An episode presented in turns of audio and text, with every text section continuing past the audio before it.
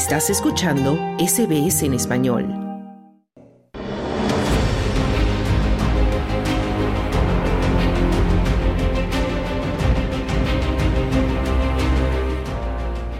El socialista Pedro Sánchez fue reelegido este jueves como presidente del gobierno español por el Congreso tras haber prometido una ley de amnistía a los independentistas catalanes condenados por el referéndum ilegal del año 2017 que le ha valido descontento en las calles y duras acusaciones de la oposición.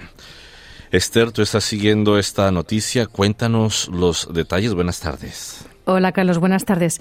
Sí, vamos a dar primero un poco de contexto, porque a diferencia de América Latina, donde la mayoría de los sistemas democráticos son presidencialistas, en España el sistema es parlamentario, lo que significa que para que un presidente elegido en las urnas pueda gobernar, tiene que ser investido en el Parlamento, con el respaldo de una mayoría absoluta en el primer intento de votación o una mayoría simple en el segundo. Pues bien, en las elecciones de julio de este año, el Partido Popular de orientación conservadora fue el partido con mayor apoyo. Tuvo un 33% de los votos y consiguió 137 parlamentarios. En segundo lugar quedó el Partido Socialista, que con el 31,6% de los votos logró 121 diputados. El líder del Partido Popular, Alberto Núñez Feijó, se postuló inicialmente para ser investido como presidente a finales de, septiembre y recibió principalmente el respaldo del partido Vox, un grupo de ideología de extrema derecha. Sin embargo, no consiguió una mayoría, solo consiguió el voto de 172 de los 350 diputados, lo que resultó insuficiente para ser investido, y principalmente porque ningún otro partido estaba dispuesto a respaldar a la extrema derecha. Pero por su parte el socialista Pedro Sánchez sí consiguió los apoyos necesarios y de los 350 diputados del Congreso, 179 votaron a favor de Sánchez y 171 en contra. Esto ocurrió el jueves en, Madrid. Para su elección por cuatro años más, cuatro años más, fue clave conseguir el apoyo de los siete diputados del partido Junts per Catalunya, que es el partido del líder secesionista catalán Carles Puigdemont, tras un polémico acuerdo de amnistía para los independentistas.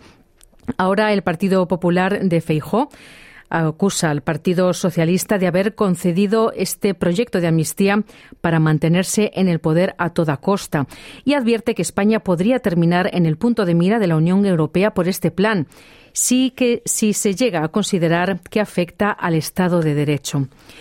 Hay que apuntar además que esta amnistía em, que ha sido prometida por Pedro Sánchez es rechazada por la mayoría de los españoles, según varios sondeos de opinión, y ha provocado manifestaciones a diario ante la sede del Partido Socialista en Madrid y en otras ciudades. Y por poner un ejemplo, como consecuencia de las tensiones que se están viviendo en el país en los últimos días, más de 1.600 policías tuvieron que ser desplegados el jueves en torno al Congreso de los Diputados mientras se realizaba la investidura de Pedro Sánchez como presidente. Pues para analizar estos y otros asuntos, esta mañana conversé con el politólogo y profesor de la Universidad de Griffith en Queensland, Ferran Martínez y Coma. Encantado. ¿Cómo estáis? ¿Cómo ves tú esta legislatura? ¿Cuáles crees que van a ser las principales dificultades que va a tener Pedro Sánchez? Creo que van a haber eh, como dos fases, ¿no? O sea, bueno, dos cosas en principio. La primera va a ser que va a ser eh, ley a ley, básicamente. Me, da la sensación, el Sánchez intentó, el presidente Sánchez intentó eh, conseguir un acuerdo de legislatura, pero tal y como ha ido la, la, la, sesión de investidura, me da la sensación que van a tener que ir legislando o negociando para cada una de las leyes que se vayan tramitando. Y la segunda y la segunda parte yo creo que van a ser dos fases de legislatura, ¿no? Hay gente que dice que va a ser corta, otros que van a ser larga. La verdad que eso es futurible y nadie tiene ni idea. Pero lo que yo sí creo que son, van a haber dos, dos, dos fases. La primera va a ser hasta las elecciones eh, vascas y catalanas. Las catalanas son en, en 12, 13 meses más o menos, hasta 15, creo que pueden postergarlo. Y eso va a redefinir el tablero eh, no sé si no sabemos cómo va a redefinir el tablero político en Cataluña, pero obviamente dependiendo de la correlación de fuerzas en Cataluña, eso también puede lanzar señales. Si se repitiera, si se repitieran los resultados o fueran unos resultados parecidos a los que hay en este, en este momento, pues seguramente eh, se esperaría más de lo mismo, pero si de repente hay un cambio de fuerzas, un cambio de correlación de fuerzas en Cataluña, eso puede variar puede variar un poco cómo se, hace el resto de la legislatura a nivel a nivel nacional. Y eh, antes se votarán las elecciones en, en el País Vasco y ahí también hay una pugna y eso va a ser interesante porque el PNV por primera vez tiene las encuestas no le dan como ser como primera fuerza y, puede que haya un, un, reajuste eh, en ese sentido y que afecte también a nivel nacional. Claro, eso puede afectar a, las, a los pactos ¿no? que, Sánchez ha hecho hasta ahora con esos grupos nacionalistas. Em, y otra de las cosas, de las circunstancias en las que Sánchez ha conseguido que le reelijan presidente es que ha prometido amnistiar a los independentistas catalanes que estuvieron implicados en las protestas y en la tentativa secesionista del 2017. Esto ha sido muy controvertido, hay una gran oposición en gran parte de la población española y, por otro lado, parece que podrían los independentistas tratar de pactar en el futuro un referéndum, un nuevo referéndum de independencia. ¿Cuál es tu visión sobre esto, Ferran? ¿Crees que esta situación se podría dar? Yo creo que en primer lugar lo que hubo, tenemos que decir los términos como son, no, no será un nuevo referéndum. Si se pacta alguna cosa será el primer referéndum. Lo que hubo aquella vez en octubre fue un, una butad, un paripé, como le quieras llamar. Un referéndum tiene que tener un mínimo de condicionamiento legal y eso que se sucedió en Cataluña no lo tuvo, se vulneró la ley y se vulneró la, la, los, los, mínimos requisitos que un, que un, que un referéndum debe tener. Dicho eso, ¿qué puede suceder hacia futuro? Si se va a realizar o no un, referéndum. Bueno, eh, es posible que en algún momento esto, esto suceda. La cuestión, yo no creo si, si va a suceder, sino la pregunta es cuándo y cómo. ¿no? Y esto eh, yo creo que no va, no va a ser en, el corto plazo, y por el corto plazo no quiero entender los próximos cinco años, pero sí se me hace que si las cosas siguen así en algún momento eh, vamos, se va a tener que votar. Insisto, habría que ver qué se vota, cuándo se vota, quién vota y bajo qué condiciones, obviamente, ¿no? Porque eh, la cuestión es si, un referéndum es solo para los ciudadanos de Cataluña o si, obviamente, como esto afecta también al, resto de España, si los ciudadanos del resto de España tendrían, eh, tendrían que votar eso, por ejemplo, ¿no? Hay miles de preguntas que habría que, que habría que responder, pero en cualquier caso, si se realizara eso, tendría que ser con los requisitos legales y siguiendo, siguiendo la legislación vigente o you know, eh, al menos mantener los, los parámetros establecidos a nivel internacional, que eso no sucedió en ningún concepto eh, en octubre en octubre de 2017. Mm. Eso, eso por principio.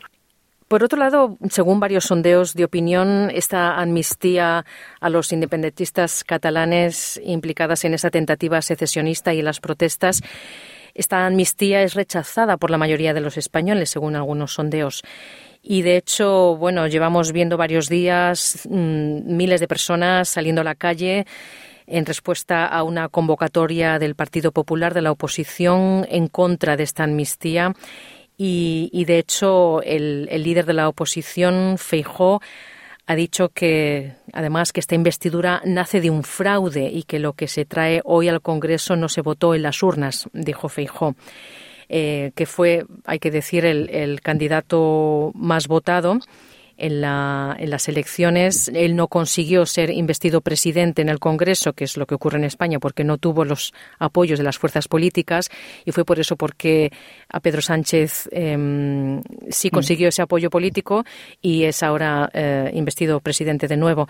¿Cómo ves tú esta tensión que está creciendo en las calles en España y esta oposición tan radical tan fuerte que está haciendo tanto el Partido Popular como el grupo de ultraderecha Vox? Esta pregunta tiene, tiene muchas aristas, ¿no? La primera, obviamente, hay que diferenciar entre los ciudadanos que, que obviamente, eh, cuando se presentó a las elecciones, el presidente actual dijo que no iba a haber la, amnistía, no, no pues estaba fuera de la, de la negociación y obviamente pues hay que entender que hay ciudadanos que, legítimamente y con, y con sentido, pues están, están enfadados y, y, que menos, ¿no? Es, no solo es su derecho, sino que, que el, presidente en este caso incurre en, una evidente contradicción entre lo que dijo y, entre lo que se dijo y lo que, y lo que se hace. Dicho eso, eh, hay diferencias en la forma de manifestarse, ¿no? Y obviamente hay gente que puede estar en contra y hemos tenido dos tipos de manifestaciones. Una legítima, legal y todo eh, siguiendo los procesos tradicionales que organizó el mismo Partido Popular el pasado domingo y luego hemos tenido a los energúmenos, por llamarlos de una forma suave, que se han juntado en las sedes del Partido Socialista en la calle Ferraz en Madrid y en otros sitios en los cuales se han comportado como auténticos salvajes y obviamente la policía ha tenido que, cargar por, pues, bueno, estaban poniendo en peligro la integridad de muchas personas, ¿no? Dicho eso, eh, también hay que tener en cuenta quién ha ganado las elecciones, ¿no? Y eso es la cuestión del sistema parlamentario. No es solo conseguir mayor número de votos, sino quién logra gobernar. En otras comunidades autónomas, y ese argumento creo que hay que utilizarlo de forma eh, consistente, ¿no? En otras comunidades, en las elecciones regionales o las elecciones autonómicas pasadas, el Partido Socialista en algunas comunidades consiguió más votos que los otros partidos, pero simplemente hubo una coalición entre partidos entre el Partido Popular y Vox y hemos tenido otros gobiernos y tenemos gobiernos conservadores a nivel autonómico. En ese sentido, que haya ganado uno, o sea, yo creo que en, en un sistema parlamentario gana quien gobierna. O sea, obviamente te ayuda a gobernar si sacas más votos, ¿no? Pero que a veces esto sucede y son las reglas del juego. Dicho eso, pues obviamente hay una contradicción, como apuntaba ya antes, entre lo que se había dicho que se iba a hacer y lo que se está y lo que se está haciendo y, no creo que haya tener ningún reparo en, en, admitirlo y por qué se admite y por qué se acepta ahora mismo el, el asunto del indulto porque se propone simplemente porque sin esos siete votos el gobierno de Pedro Sánchez no sería posible. Y, es que ya está, y entonces habría que volver a ir a elecciones. Eh, y ahora quiero decir una cosa. si en algún momento esto no hubiera sucedido, quiero decir, si el gobierno de Pedro Sánchez no hubiera llegado a este acuerdo, la cuestión es, ok, no se hubiera llegado a este acuerdo, no se hubiera ni siquiera sentado a negociar, hubiéramos ido a las elecciones y probablemente hubiéramos vuelto a tener el mismo resultado. No, no lo sabemos, ¿sabes? Eso es un, mm. es un contrafáctico. Pero, pero bueno, entendiendo, creo que aquí lo que hay que tener es un poquito de, de, calma, ¿no? Y entender que sí, obviamente se ha negociado y se ha, se dijo una cosa y se está haciendo otra, eso, es, eso está grabado.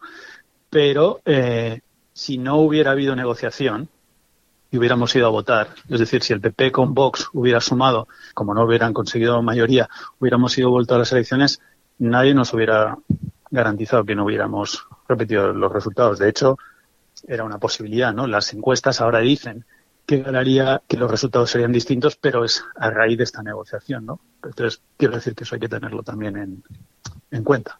Ferran Martínez y Coma, politólogo y profesor en la Universidad de Griffith en Queensland. Muchas gracias de nuevo por tu tiempo y tus comentarios para SBS Audio. Como siempre, a vosotras, un gusto. Dale un like, comparte, comenta.